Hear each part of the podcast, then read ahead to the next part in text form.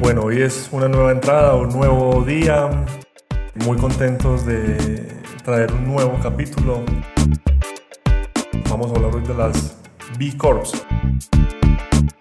Tenemos con nosotros a Juan Camilo Potes, que nos va a hablar de las B Corps, de cómo enlazar esto con la transformación digital. Juan Camilo, bienvenido. Tu de formación, comunicador social, con especialización en gerencia de desarrollo sostenible. Bienvenido a nuestro podcast. Carlos, muchas gracias, muy amable, muy contento de poder sumar y poder complementar y poder dar a conocer y expandir todo este conocimiento alrededor de las empresas B y el movimiento B, digamos, que va más allá de solo empresas. Entonces, feliz de estar por acá.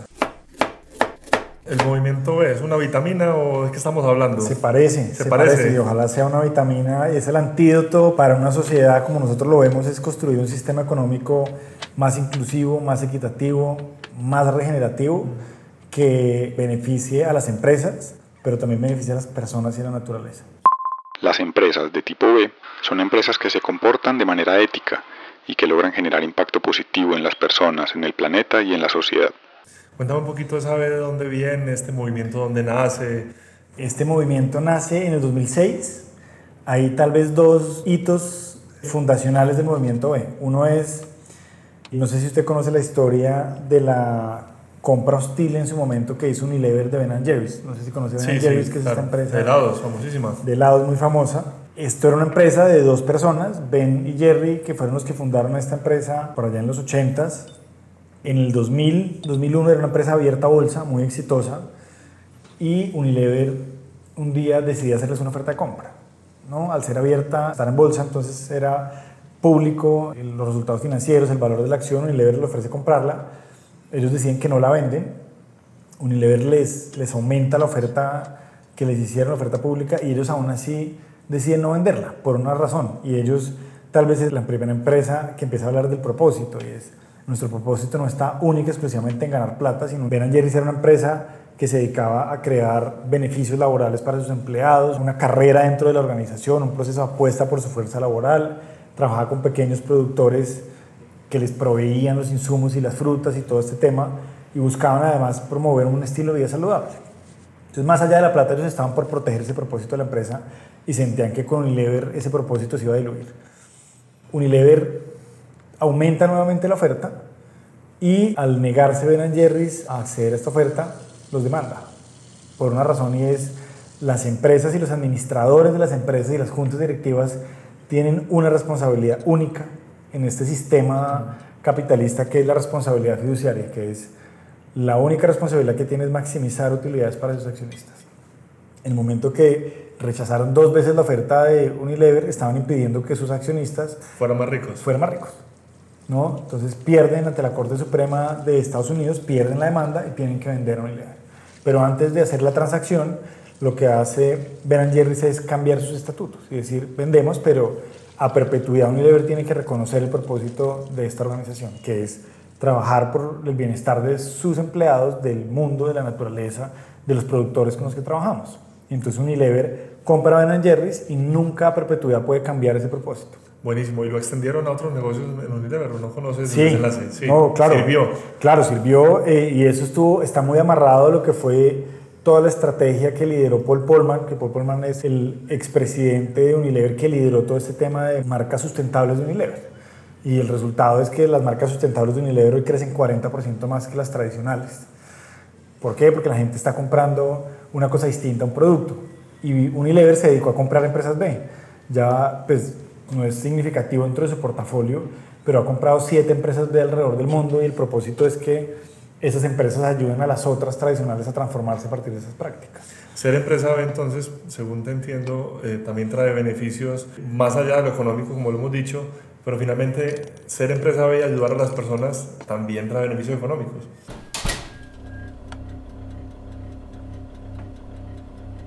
Es como claro, digamos, es un círculo virtuoso. Sí, Total. Hace poco estaba leyendo un estudio de es este banco suizo, es el guardián de los grandes capitales personales en el mundo, y un estudio de ellos decía, mire, el 69% de la gente cada vez está comprando más a empresas que logren demostrar que se comportan de manera ética.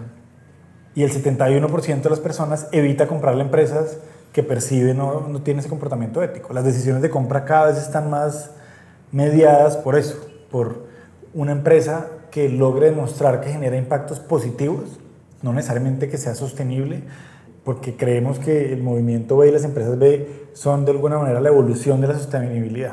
A veces la sostenibilidad se queda en estar empatados, digamos, con los impactos negativos que yo puedo generar. Lo que buscamos aquí es, además de lograr eh, generar como esas condiciones para mitigar sus impactos negativos, ¿por qué no busca generar impactos positivos? Que lo que usted hace como negocio logre beneficiar a las personas, logre beneficiar al medio ambiente, logre beneficiar a la sociedad, que es el nuevo rol que se le está pidiendo a los empresarios. Claro, y un consumidor hoy que tenga que elegir entre dos empresas que fabrican el mismo producto o un mismo servicio. Si ven que una empresa es B, pues obviamente van a querer comprar la empresa B. Eh, cuéntame un caso de estos. Me gustó mucho algo que antes de hablar en el podcast me estabas contando y era el caso de los brownies Sí. de Nueva York, que incluso la gente puede pagar más por un producto B. Claro, eh, la estadística oficial en esto, todos los años, los invito a mirar esto, todos los años hay distintas firmas, está Nielsen o están estas grandes firmas encuestadoras que se están dedicando a analizar las nuevas generaciones. Está los millennials, los centennials como la población que en el 2025 será el 70% de la población. Que traen más preocupaciones, que les importa Piensan completamente más, eh, distinto. que son veganos, que no, que no les gusta viajar. Una Greta Thunberg, pues, que es como la... Sí, que viaja en velero En o en velero, globo, sí. ¿no? Entonces, no, ni siquiera en globo, en velero y en tren, En ¿no? tren. Entonces, estas nuevas generaciones están dispuestas a pagar más por un producto que logre generar un impacto social ambiental, como el 66% es la estadística global. En ese, el ejemplo que mencionaba ahora de la empresa es una empresa B que se llama Greystone Bakery. ¿no? Esta es una empresa que está en Nueva York, que opera en el Bronx, digamos que es como una de las zonas más deprimidas y conflictivas de Nueva York. Y su modelo de negocio de impacto es generar empleo a cualquier persona que toque la puerta. ¿no? Y están también pues, priorizando a cierto tipo de población subrepresentada, personas que salen de las cárceles, habitantes de la calle, y lo que buscan ellos es dar esa segunda oportunidad o esa primera oportunidad ¿no? para tener un trabajo. Que cuando salgan de Greystone Bakery no sean ni un habitante de calle, ni una persona que acaba de salir de la cárcel, sino una persona que ya tiene por lo menos una experiencia laboral. Su lema es no, no contratamos gente para hornear brownies, sino horneamos brownies para contratar gente, para contratar gente. Muy bonito eso. Eso Sí, es es, digamos, es el propósito. de la vida, sí. Propósito Es- superior. Ese es el propósito superior. Y ese propósito superior se materializa en que venden más caro que su competencia y la gente en Nueva York hace filas para, para comprar estos brownies. Además, de la mano también hay un muy buen producto, no solamente es una buena causa. No todo puede ser propósito, pues sino, sino para eso están las fundaciones, digamos, que está muy bien. Pero como una empresa logra mezclar ese propósito y el modelo empresarial, es el éxito en este tipo de, de organizaciones que nosotros llamamos híbridas. Es una organización que está buscando generar utilidades, pero al mismo tiempo está solucionando problemas sociales o ambientales. Y en este caso, digamos, se materializa a través de eso, de cómo tú tienes una participación del mercado a partir de, de una causa y no de un producto. Es cómo te ganas la lealtad de tus clientes. Esto no es una crisis económica, entonces ya tengo que buscar a quien vende lo mismo pero más barato. Y puede que ese más barato, digamos, tenga atrás unos efectos negativos para la sociedad, para el medio ambiente, precarización laboral, Claro, una cantidad de es cosas, sino Pagan otros por ti. Eso es Claro. un- está Entonces- pagando el, el- el niño en la China que está haciendo el zapato. Exacto. Entonces, esto es la lealtad, cómo se materializa en términos de mercadeo, ya no es por la forma tradicional del mercado de plaza, promoción, bueno, todos estos temas de mercadeo, sino es cuál es la causa que usted está vendiendo, que yo defiendo y que yo respaldo a través de mi compra. Y mi decisión de compra cada vez va a estar orientada más a eso. Así cueste más, pero me interesa más generar un beneficio social y ambiental que enriquecer a los dueños de una empresa, as- por pequeña que sea. Entonces, de eso se trata un poco el tema de las empresas B, las empresas con propósito. La B que me preguntabas ahora quiere decir benefit Benefit, en español, quiere decir beneficio. y es empresas que generan beneficio. Y todo eso se mide, ¿no? Claro, hoy hay una existe- herramienta que para que una empresa pueda ser B se tiene que medir a profundidad en varias dimensiones, mide cómo es el tema con, con trabajadores, cómo es el gobierno corporativo, cómo está el tema con las comunidades, el medio ambiente y los clientes, qué tipo de producto yo estoy poniendo en las manos de mis clientes que puede mejorar la vida de las personas. Por ejemplo, una empresa de cigarrillos nunca podrá ser B. No, eso está catalogado como una industria controversial. Controversial. Claro, entonces una tabacalera Nunca. Nunca, ¿Cuál es el propósito detrás de una empresa tabacalera? Es muy complicado. O las de juegos, apuestas. Juegas de, eh, empresas de apuestas. Pero bueno, tengo una duda, porque en muchos países en Latinoamérica donde nos escuchan muchas personas, el juego y el licor nos lo han vendido siempre como que aporta a la salud de las personas. ¿Cómo se claro. eso bajo la óptica de una Benefit Corp? Claro, esos impuestos son impuestos justamente que buscan generar una barrera de entrada a ciertas industrias, digamos, y que busca que ese efecto negativo que logran en la salud, como en la industria tabacalera o, el juego, que al final es una industria, digamos, altamente controversial por muchas razones, por los problemas de, de salud pública que eso puede traer en términos de adicción al juego, pero también en términos de lavado de capitales que se presta mucho la, la industria del juego. Entonces, esos impuestos lo que buscan es generar como una barrera de entrada para las industrias controversiales. Las empresas beban más allá de la legislación, ¿no? Hay Hoy hay muchas empresas a los que la legislación les impone cumplir con planes de manejo ambiental. Y esos planes de manejo ambiental incluyen la forma en la que la empresa va a retribuir a la sociedad el efecto negativo que puede estar causando. Y las empresas dicen, ahí está mi estrategia de responsabilidad social. No, eso no es una estrategia de responsabilidad social. Esa es lo que le está pidiendo la ley que haga para compensar el potencial daño que usted puede hacer dentro de su operación. Y muchas empresas dicen, mi estrategia de sostenibilidad está acá. No, usted está cumpliendo con la legislación. Es como cuando usted Le habla. Toca hacerlo. Claro. La, externalidad negativa que está aplicando tiene que corregirla. Es como cuando usted habla con. Hay una visión tradicional del empresariado que dice: mi responsabilidad social es pagar impuestos, generar riqueza y yo pago impuestos y generar empleo. Yo genero empleo. Pues generalmente la respuesta que yo utilizo para este tipo de visiones es: pues no lo genere. Si usted no genera empleo, pues su empresa se va a pique. Generar empleo no es una acción social positiva es el resultado de unas condiciones de mercado que a usted le ayuda a que el aumento de demanda implique que usted tenga que contratar gente. ¿Cuál es esa acción, además de contratar gente que usted hace para solucionar un problema social o ambiental? Hay acciones tan básicas como usted paga por encima del salario mínimo legal. En Latinoamérica y realmente en todo el mundo está la discusión de una cosa es el salario mínimo legal, otra cosa es el salario mínimo vital. El salario mínimo vital hace referencia al ingreso mínimo que requiere una persona para solventar o cubrir sus necesidades humanas básicas, como la alimentación, vivienda, transporte, vestidos, educación, salud y recreación, entre otras. Los salarios mínimos vigentes en la actualidad distan mucho del salario mínimo vital. Entonces las empresas que generalmente están pagando por encima del mínimo vital ya están solucionando un problema social y es reduciendo la inequidad al interior de una organización que logra establecer o cerrar la brecha entre la persona que más gana y el que menos gana a través de pagar por encima del mínimo legal y ojalá acercarse al umbral del mínimo vital. ¿Que eso eventualmente puede reducir las utilidades? Pues puede que sí. Pero por eso se busca que las empresas con propósito, además de buscar generar utilidades para sus accionistas, pues también se comprometan a generar un impacto positivo. Y por eso se miden como con esta herramienta que es compleja, que es larga, que sobre todo activa conversaciones supremamente difíciles en el interior de la empresa.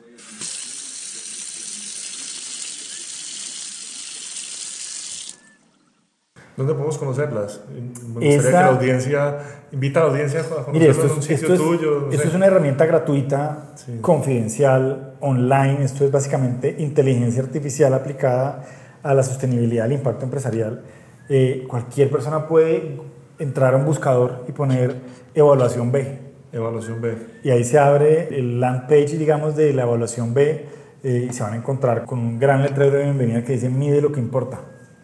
Porque hay que medir lo que importa, no, no todo puede estar reducido a, a números. Evita. Sí. Claro, Bobby Kennedy decía que el PIB mide todo menos lo que realmente es importante. Sí. Entonces, esto es un poco lo mismo. Aquí no vamos a medir solo la empresa solo por cuánto vende y cuáles son sus indicadores financieros, sino cuál es ese aporte concreto que hace la sociedad y cuando deciden ser, eso está disponible para cualquier empresa, quiere certificarse o no. La certificación es para empresas que quieren enviar ese mensaje al mercado, a sus empleados, a sus grupos de interés de eso es lo que hacemos acá y hay un tercero que me, que me valida esto.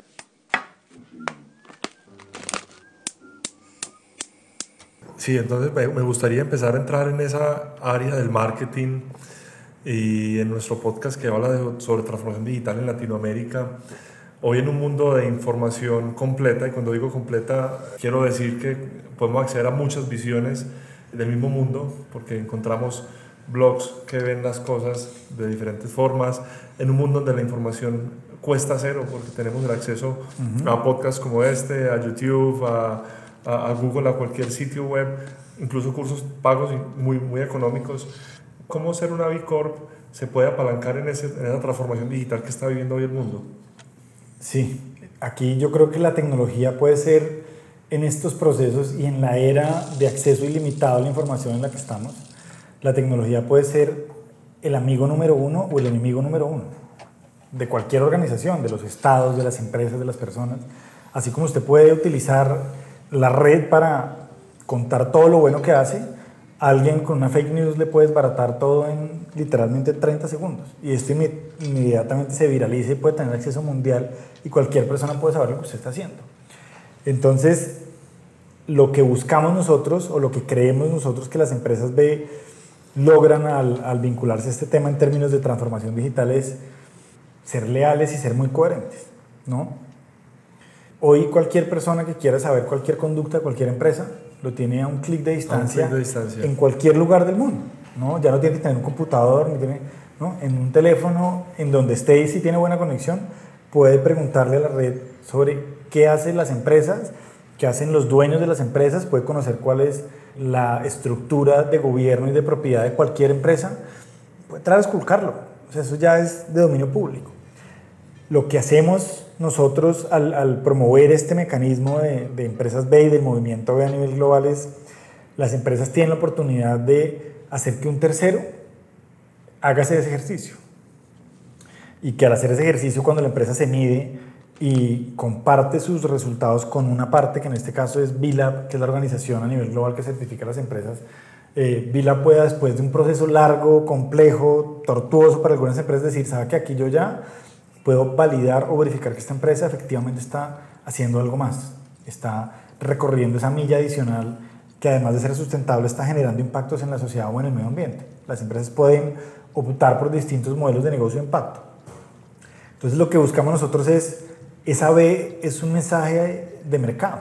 Usted le está contando a todos sus grupos de interés, aquí yo ya tengo un tercero que está validando lo que yo estoy haciendo. Que no quiere decir que sean empresas perfectas, al contrario, son empresas que en su absoluta imperfección deciden medirse, activar conversaciones difíciles y empezar a cerrar las brechas con respecto a lo que saben son sus pecados, digamos, ¿no? Empresas que hacen las cosas muy bien, pero que hoy todavía, por ejemplo, eh, consumen toneladas de plástico o toneladas de papel o no saben cómo, digamos, mejorar ciertos indicadores ambientales. Bueno, estas empresas hoy al medirse son mucho más conscientes de las brechas que tienen y deciden caminar en un proceso de cerrar esas brechas. Nosotros lo primero que decimos es las empresas B no son perfectas, son empresas que están en un proceso de mejora continua porque año tras, tras año tienen el reto de medirse otra vez, identificar cómo van cerrando brechas. Pero son empresas que le dan esa señal al mercado. Básicamente, nosotros creemos que así como hay señales de mercado financieras, esto es una señal al mercado que le está diciendo yo aquí gestiono mis riesgos sociales o ambientales, que cada vez además están más en la órbita, en el radar de los inversionistas tradicionales y de impacto del sector financiero es, usted puede vender lo que quiera, pero en el momento en el que usted no sepa mitigar un riesgo ambiental o social, su empresa puede estar muy bien financieramente, pero su marca va a empezar a valer nada. Hace poco, y no puedo dar nombres, un alto directivo de un banco colombiano me contó que al 2030 ese banco no va a prestar más dinero a empresas que se muevan con carbón o con combustibles fósiles. Entonces, si usted tiene una caldera de carbón y es una gran fábrica y va a pedir un préstamo para ampliar la producción, te van a preguntar usted con qué combustible está moviendo su fábrica y si lo mueve con carbón, esta empresa decidió dentro de su propósito superior no prestarle dinero a compañías que contaminen. Y eso es coherencia. es coherencia. ¿Sí me entiende? Entonces una empresa al final puede decir, ah, sí, yo, mi propósito y mi esquema de sostenibilidad, bueno, ¿usted dónde está poniendo su plata? ¿A quién le está prestando? O, por ejemplo, hablando de, ciertos bancos, hay bancos que también dicen, yo a usted, un personaje eh, mundialmente reconocido como millonario, ¿de dónde vienen sus fondos? No, mire, vienen de la industria agrícola vienen y vienen de la extractiva. No, si vienen de la extractiva yo no le puedo manejar sus fondos. Ya hay bancos que lo hacen. Ya este año BlackRock, que es el fondo de inversión más grande de Estados Unidos, BlackRock. Este, todos los años saca una carta dirigida a todos los CEOs de las empresas más grandes del mundo donde BlackRock está invertido. Y desde el 2018 viene diciéndoles, piensen en el propósito. No solamente plata, piensen en el propósito. 2019, si ustedes no me son, no son capaces de poder darme cuenta de, además de los indicadores financieros, cómo contribuyen a la sociedad, pues yo voy a tener que desinvertir. Y este año Ya el mensaje fue, eh, vamos a estar enfocados en cambio climático y vamos a empezar a desinvertir de empresas que promuevan economías eh, o, o, promuevan industrias extractivas, fósiles, que aumenten la concentración de CO2, no le vamos a seguir prestando, no le vamos a seguir invirtiendo. Eso es ya un mensaje de mercado, no importa cuán rica sea la empresa y cuán utilidad esté dando la empresa, si usted está generando un daño al medio ambiente, ya no puede ser parte de mi portafolio de inversión. Y eso cada vez está pasando más en todas las escalas, en la escala BlackRock, que es fondo de inversión más grande de Estados Unidos, a escalas pequeñas donde los fondos de inversión familiares están diciendo, yo ahora cada vez estoy viendo más que mi criterio de inversión sea empresas que generan impacto, o por lo menos que no generen impactos negativos.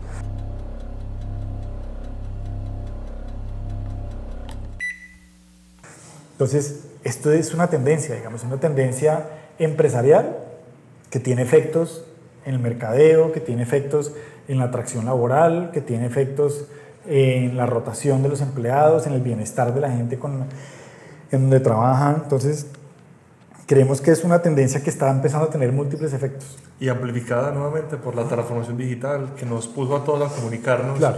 en tiempo real y a velocidades extraordinarias.